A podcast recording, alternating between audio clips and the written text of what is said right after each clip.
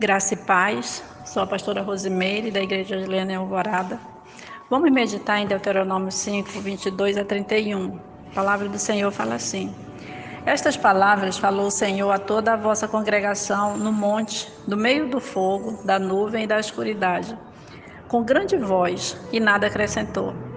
Tendo-as escritas em duas tábuas de pedra, deu-mas a mim Sucedeu que, ouvindo a voz do meio das trevas, enquanto ardia o monte em fogo, vos achegastes a mim, todos os cabeças das vossas tribos e vossos anciãos, e dissestes: Eis aqui o Senhor nosso Deus, nos fez ver a sua glória e a sua grandeza, e ouvimos a sua voz do meio do fogo. Hoje vimos que Deus fala com o homem e este permanece vivo. Agora, pois, por que morreríamos? Pois este grande fogo nos consumiria. Se ainda mais ouvíssemos a voz do Senhor nosso Deus, morreríamos. Porque quem há de toda a carne que tem ouvido a voz do Deus vivo falar, do Deus vivo falar no meio do fogo, como nós ouvimos, e permanecido vivo? Chega-te e ouve tudo o que disser o Senhor nosso Deus, e tu nos dirás tudo o que te disser o Senhor nosso Deus, e o ouviremos e o cumpriremos. Ouvindo, pois, o Senhor as vossas palavras, quando me faláveis a mim, o Senhor me disse: Eu ouvi as palavras desse povo, as quais te disseram, em tudo falaram eles bem. Quem dera que eles tivessem tal coração que me temessem e guardassem em todo tempo todos os meus mandamentos, para que bem lhes fosse a eles e a seus filhos para sempre. Vai, dize-lhes: tornai-vos as vossas tendas Tu, porém, fica-te aqui comigo, e eu te direi todos os mandamentos e estatutos e juízos que tu lhes has de ensinar, que cumpram na terra que eu lhes darei para possuí-la. Deuteronômio 5, 22 a 31. Então, nesta, o que nós podemos aprender nesta passagem? Nós podemos aprender muitas coisas. Então Moisés está falando para a segunda geração do povo no deserto, dizendo para eles quando Deus deu as tábuas dos dez mandamentos. E ele diz que Deus falava é, através do fogo, é, o Monte Sinai, naquele período, fumegava, estremecia, e o povo ficou atemorizado com todo aquele poder de Deus. E ficaram com medo de serem consumidos por aquele poder. Então eles se foram até Moisés e disseram: Moisés, nós não queremos que o Senhor fale conosco. Ele fala com você e você passa todos, todos os mandamentos dele para nós e nós te ouviremos. E foi assim que Moisés fez. E, mas esse Deus que fala, fala falou né, com, com o povo, que ouve, quando o povo tava, chamou Moisés e falou, Deus disse para Moisés: Olha, eu ouvi o que eles disseram. E Deus é o mesmo Deus que fala hoje, é o mesmo Deus que ouve hoje.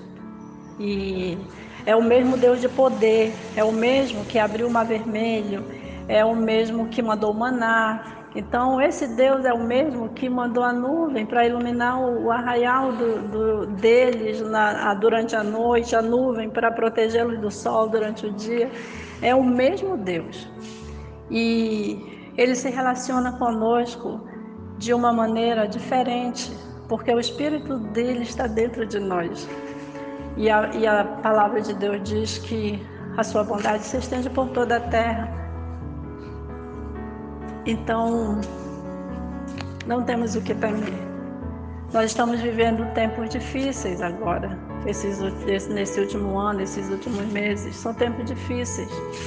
E temos vivido tempos difíceis em nossas vidas muitas vezes, mas aquele Deus que era o provedor, que, que os protegia, que, que era, não deixava faltar o que eles necessitavam, que os ouvia, que falava com eles, ele está fazendo a mesma coisa hoje. Não da mesma maneira, mas dentro das nossas necessidades. E hoje estamos chorando, é um tempo de choro, estamos chorando nossos mortos.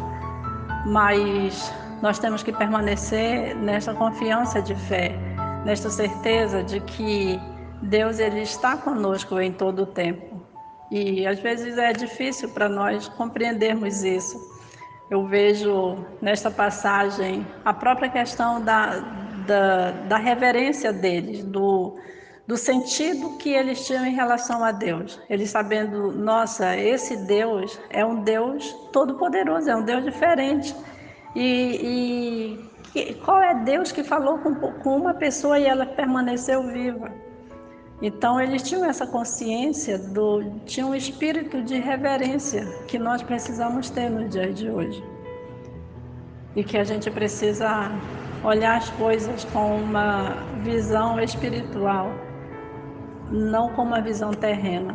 Porque quando nós olhamos o mundo, as situações, a pandemia, com uma visão espiritual, nós vamos permanecer confiantes em fé, sabendo que este Deus Todo-Poderoso, Ele está no controle da situação. E se algumas coisas têm fugido do nosso controle, mas do controle dele não foge. E, e no final ele fala para Moisés: Moisés, fica aqui comigo então, o que temos que fazer é ficar com o Senhor e, e permanecer em fé, não importa o que aconteça.